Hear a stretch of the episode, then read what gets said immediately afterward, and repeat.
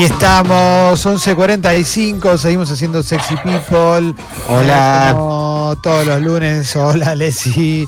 Eh, como todos los lunes hablamos con Juan Carballeda, que es biólogo, investigador del CONICET, del Laboratorio de Virus Emergentes de la Universidad Nacional de Quilmes. Vamos a hablar de ciencia y eso es lo que nos interesa y del lado que nos queremos poner. Hola Juan, ¿cómo estás? Hola, bien, muy contento de estar acá.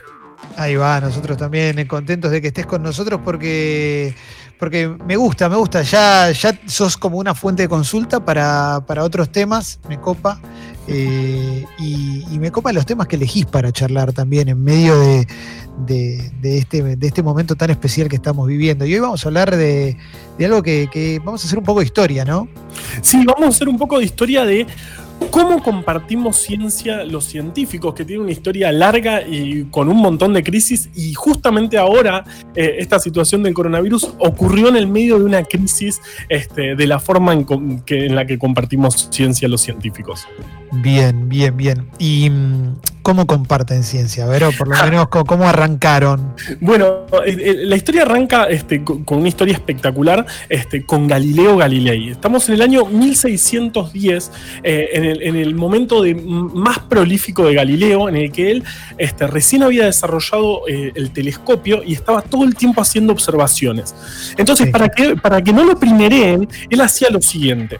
Cuando veía algo, escribía un anagrama, es decir, escribía su descubrimiento, mezclaba esas letras y, se- y le mandaba esa carta con esos anagramas a sus competidores. Entonces, si alguno descubría lo mismo, él le decía, no, no, no, no, fíjate en la carta que te mandé tal día, ordena esas letras, vas a ver que yo lo había descubierto primero. Espectacular. Espectacular. Y bueno, este, él, él- él en, en ese, en ese 1610 lo que observó es que Saturno estaba formado por tres cuerpos. Porque si, si desde la Tierra vemos Saturno por momentos, los anillos y Saturno mismo hacen parecer que son tres cuerpos. Entonces él escribió he observado el más alto de los planetas, que en ese momento era Saturno, triformado. Y se lo mandó a, distinto, a, sus, a distintos competidores. Pero entre ellos estaba Kepler, otro astrónomo espectacular también, Sí. que era un enfermo de los anagramas. Y él estaba, trabaja- él estaba trabajando pensando en Marte, eh, eh, Kepler, ¿no? Eh, Sí. él, él- él era, estaba obsesionado con las sucesiones numéricas y, y- y se sabía que Júpiter tenía cuatro lunas, eso lo había descubierto Galileo, se sabía que la Tierra tenía uno y en el, una, y en el medio estaba Marte que no se sabía cuántas lunas tenía entonces, pero él pensaba que por sucesión este, la Tierra una luna, Marte debería tener dos lunas y Júpiter cuatro lunas. Entonces, ordenando las letras desesperadamente, Kepler formó con, la, con el mismo anagrama que le había mandado a Galileo, le mandó, sean saludados doblemente hijos de Marte. Pensando que Galileo, ¿entendés? Galileo había descubierto lo mismo que él. Y encima en este anagrama le sobraba una letra. Pero bueno, después, después se terminó, este, eh, le sobró una letra y él dijo, bueno, no importa, debe ser que este, se equivocó Galileo. Che, me encantan estas historias, eh. Es genial. Me, me parece fascinante. Era eh, terrible, imagínate recibir una carta de Galileo, decís, ¿qué descubrió ahora? Por Dios. Bueno, así este, eh, empezó esta historia que es un poco este, este Cantepri, este lo descubrí yo primero. Es un tema muy importante en la ciencia, porque, porque la ciencia se basa en el conocimiento, digamos, este, generar nuevo conocimiento a partir de lo que ya conocemos, pero los, descubrimientos tienen nombre y apellido. Y este, incluso nosotros para, para sobrevivir y para poder crecer en el sistema científico tenemos que publicar trabajos y este, esos trabajos llevan nuestros nombres y, digamos, eso nos permite crecer, digamos. No, es- no es que Sí. este, no, es un- no, no- no dejamos las cosas en una bolsa de conocimiento, sino que los, de- los descubrimientos tienen nombre y apellido. Y en este momento, la forma de transmitir ciencia es a través de las revistas científicas, que su inicio también es bastante espectacular y nos lleva más o menos a, a- a mediados de 1600. Este, en esa época, la forma de compartir ciencia era a través de reuniones que se hacían en las academias de ciencia. Las dos más Sí. grandes en ese momento era la Real Academia de Ciencias de Londres y la Academia Francesa de Ciencia. Ahí se organizaban meetings y la gente hablaba, compartía sus resultados y más o menos tomaban alcohol. Era una época que los científicos eran casi estrellas de rock, era impresionante, Claro. eran impresionantes. Pero a mediados de mil- mil- 1660, en, en una de estas reuniones alguien dijo, tal vez deberíamos escribir esto, imprimirlo y compartirlo con la gente que no puede hacerlo hoy por la maldita plaga. En ese momento Londres estaba en el medio de, una, de, una, de un brote muy fuerte de peste bubónica que había llevado a la ciudad a, una cuarentena como la que estamos viviendo ahora. Entonces, en, eso, en ese no podía ir nadie. Entonces ahí surgió la necesidad de escribir, imprimir y así nacieron las revistas científicas. Me encanta, me encanta el, motivo por el que nacen, es, aparte es tremendo, ¿no? Porque los brotes de peste bubónica en esa época eran absolutamente mortales. Eran absolutamente mortales. Ese, brote mató, eh, creo que el 14% de la población de Londres y llevó una cuarentena larguísima este, y espantosa. Entonces ahí, bueno, dijeron, necesitamos eh, una forma de compartir ciencia y ahí nacen las revistas científicas que es hasta hoy cómo compartimos ciencia. Este, que tienen todo un sistema muy complejo em, que, yo creo, eh, que muchos creemos que en este momento está en, una especie de crisis. Porque vos, digamos, vos, tenés lográs un avance, tenés un grupo de experimentos, podés contar una historia y, digamos, uno piensa que lo más largo, lo más tedioso es eso, es justamente armar el descubrimiento antes que publicarlo. Pero hay todo, un, sistema, uno tiene que mandarle una revista, este, las revistas tienen, empieza todo un proceso de revisión, el editor se lo manda a, revisores que son pares, que hacen comentarios, este, se lo devuelven al autor. Em, vuelven a mandarlo. esa ida y vuelta muchas veces tarda años, realmente muchas veces puede tardar más el hecho de publicar un trabajo que el hecho de obtener ese trabajo científico. Entonces empezaron hace un par de años a crecer formas alternativas de, compartir ciencia y es como nacen estos preprints. Estos preprints son, son páginas en donde uno puede subir este, el, trabajo antes de ser revisado y eso permite compartirlo con pares. ¿Qué te parece? Digamos, y, ya está el Cantepri este de Galileo, ya lo, ya lo tenés porque esta revista está subido, tiene su ISBN, digamos, dice esto lo descubrí yo, pero no está revisado por pares ni nada. Sirve para compartirlo, che, mira qué te parece, este, eh, y que te vayan dando algún tipo de feedback antes de que mandarlo ese proceso largo de revisión y muchas veces tan tedioso. Entonces, y, te, freno ahí un segundo, Carva, porque esto, bueno, si, querés es todo el proceso, pero me gustaría ir a, al presente en esta época en la cual la comunicación tiene tantas maneras de desarrollarse, algunas eh, más sólidas que otras. ¿Cómo haces para comunicar ciencia hoy? ¿Cómo haces para comunicar ciencia hoy? sé que vos estás en el gato y la caja, tenés tu podcast, todo, pero eh, ¿cómo, se comunica la ciencia hoy en un, mundo donde, por ejemplo, sale Novak Djokovic y dice que es antivacunas y quizás cualquier paper que salió y cualquier listo, ya está. Para un montón de gente va a tener más valor eso. Totalmente, sí. Eh, justamente por eso estamos en, una situación de crisis. Eh, por ejemplo, eh, hace dos años un, científico chino dijo que había modificado genéticamente a dos gemelas. No sé si se acuerdan de esa noticia. Este, bueno, no, me acuerdo su nombre. Pero él lo comunicó por YouTube. Eh, no, escribió un paper al respecto. Y eso tuvo muchísimo más impacto que si hubiese escrito el paper, que no, lo iba a publicar de ninguna manera porque no pasaba por ningún filtro de ética.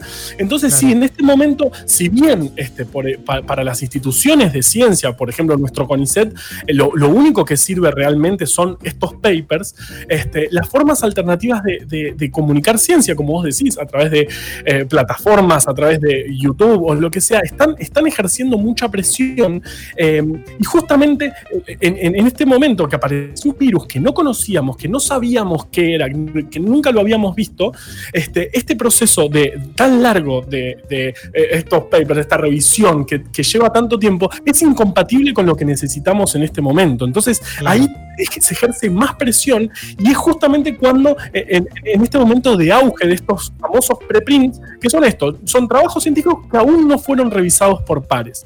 Y, por ejemplo, si miramos el, brote de Zika, que fue que también causó un virus nuevo, eh, en realidad se conocía, pero había causado muy pocos casos, este, hubo una explosión, millones de casos de Zika, y este, eh, los trabajos científicos al respecto tardaron 6, 7 meses en, en empezar a aparecer, porque en esa época, que aunque fue hace pocos años, todavía no habían aparecido estos preprints.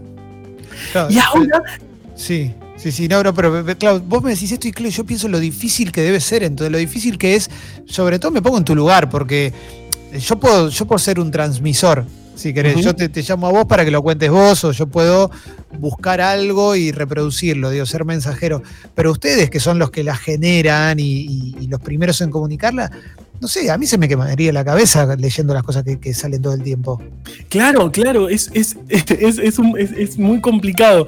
Es muy complicado. El hecho de publicar y es muy, muy complicado el hecho de mantenerse al día con, como vos decís, este, con las publicaciones. Es, un momento muy, particular. Pero justo ahora estamos, hay miles y miles y miles de preprints que muchas veces se toman como trabajos científicos. Y esto también complica mucho la situación actual con el coronavirus, porque porque son trabajos que, aunque parecen, son trabajos científicos, pero no pasaron por el proceso de revisión. Entonces, pueden ser ciertos o pueden ser cualquier cosa, y muchas veces se comparten como un trabajo de la universidad de tal demostró tal cosa, y en realidad todavía no pasó por todo ese proceso de revisión, que si bien está en crisis, este, eh, tiene su, sustento y, esto eh, genera una complicación extra muy interesante eh, en, cómo compartimos ciencia. Además, estas revistas, estas revistas científicas es complicado por todo este proceso de revisión que tenés que pasar, pero muchas veces también es muy caro, sale miles de dólares publicar en esas revistas. El acceso también es, limitado desde hay que, hay que tener suscripciones que son carísimas. Igual hay métodos alternativos, obvio, este, para encontrar los papers, porque si no, desde, desde, nuestro país no podríamos investigar nunca. Entonces, este, para encontrar esa información también tenemos que recurrir a alternativas y un día contamos la historia de SciHub, que es espectacular, es un repositorio este, pirata de papers que... SciHub se llama como Hub. Ajá, sí, HV este, va cambiando siempre el punto algo porque lo van atacando. Este, es, eh, lo, lo, armó este, una, eh, eh, una chica de, este, de uno de estos países raros, tipo Uzbekistán o algo sí, sí, Kurdistán, eh, que eh, ella haciendo su tesis de doctorado empezó a ver que no, no tenía acceso a, estos papers y armó este, este, esta plataforma y bueno, de hecho es una de las, de las referentes de ciencia del momento. Eh, Nature, que es una de, estas super revistas, la nombró como una de las personas más influyentes de la ciencia de este momento, porque justamente estamos en un momento de crisis de las publicaciones este, y, hay, hay que encontrar algún método alternativo. Este, em, empezaron siendo los preprints, pero en este momento están en, esta crisis porque se está compartiendo mucha información que todavía no fue chequeada.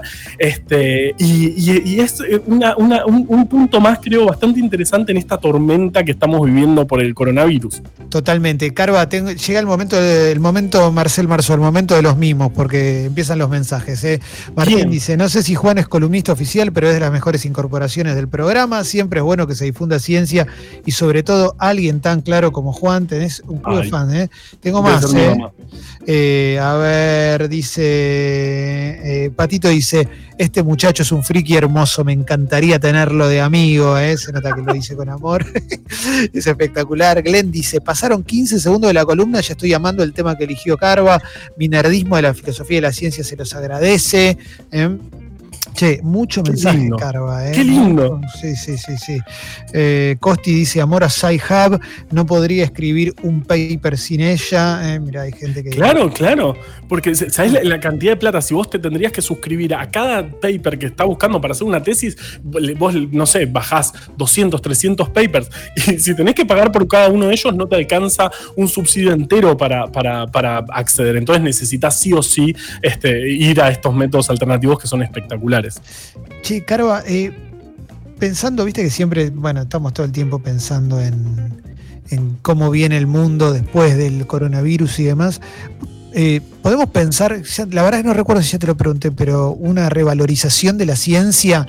Eh, yo, a mí es uno de los temas que más me obsesiona es esta época de, cómo la posverdad redundó en un montón de, creencias incomprobables y, demás, ¿no? Pero en definitiva creo que lo que nos va, no, lo creo, estoy seguro que lo único que nos va a sacar acá es la ciencia. Entonces, ¿se puede pensar en que haya una revalorización?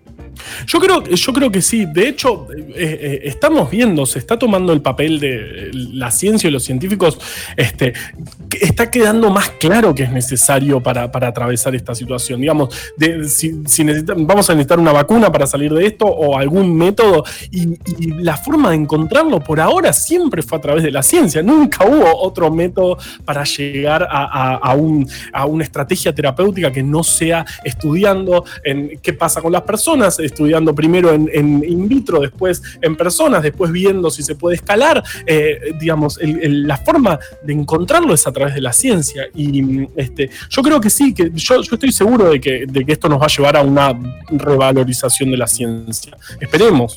Bien, Carva, en Twitter sos muy Carva, en Instagram pues están pidiendo tus redes sociales también acá. ¿eh? Eh, en Instagram soy Carvafoto, pero subo pocas cosas. Pero bueno, síganme si quieren. Bien, bien, ahí va, ahí va.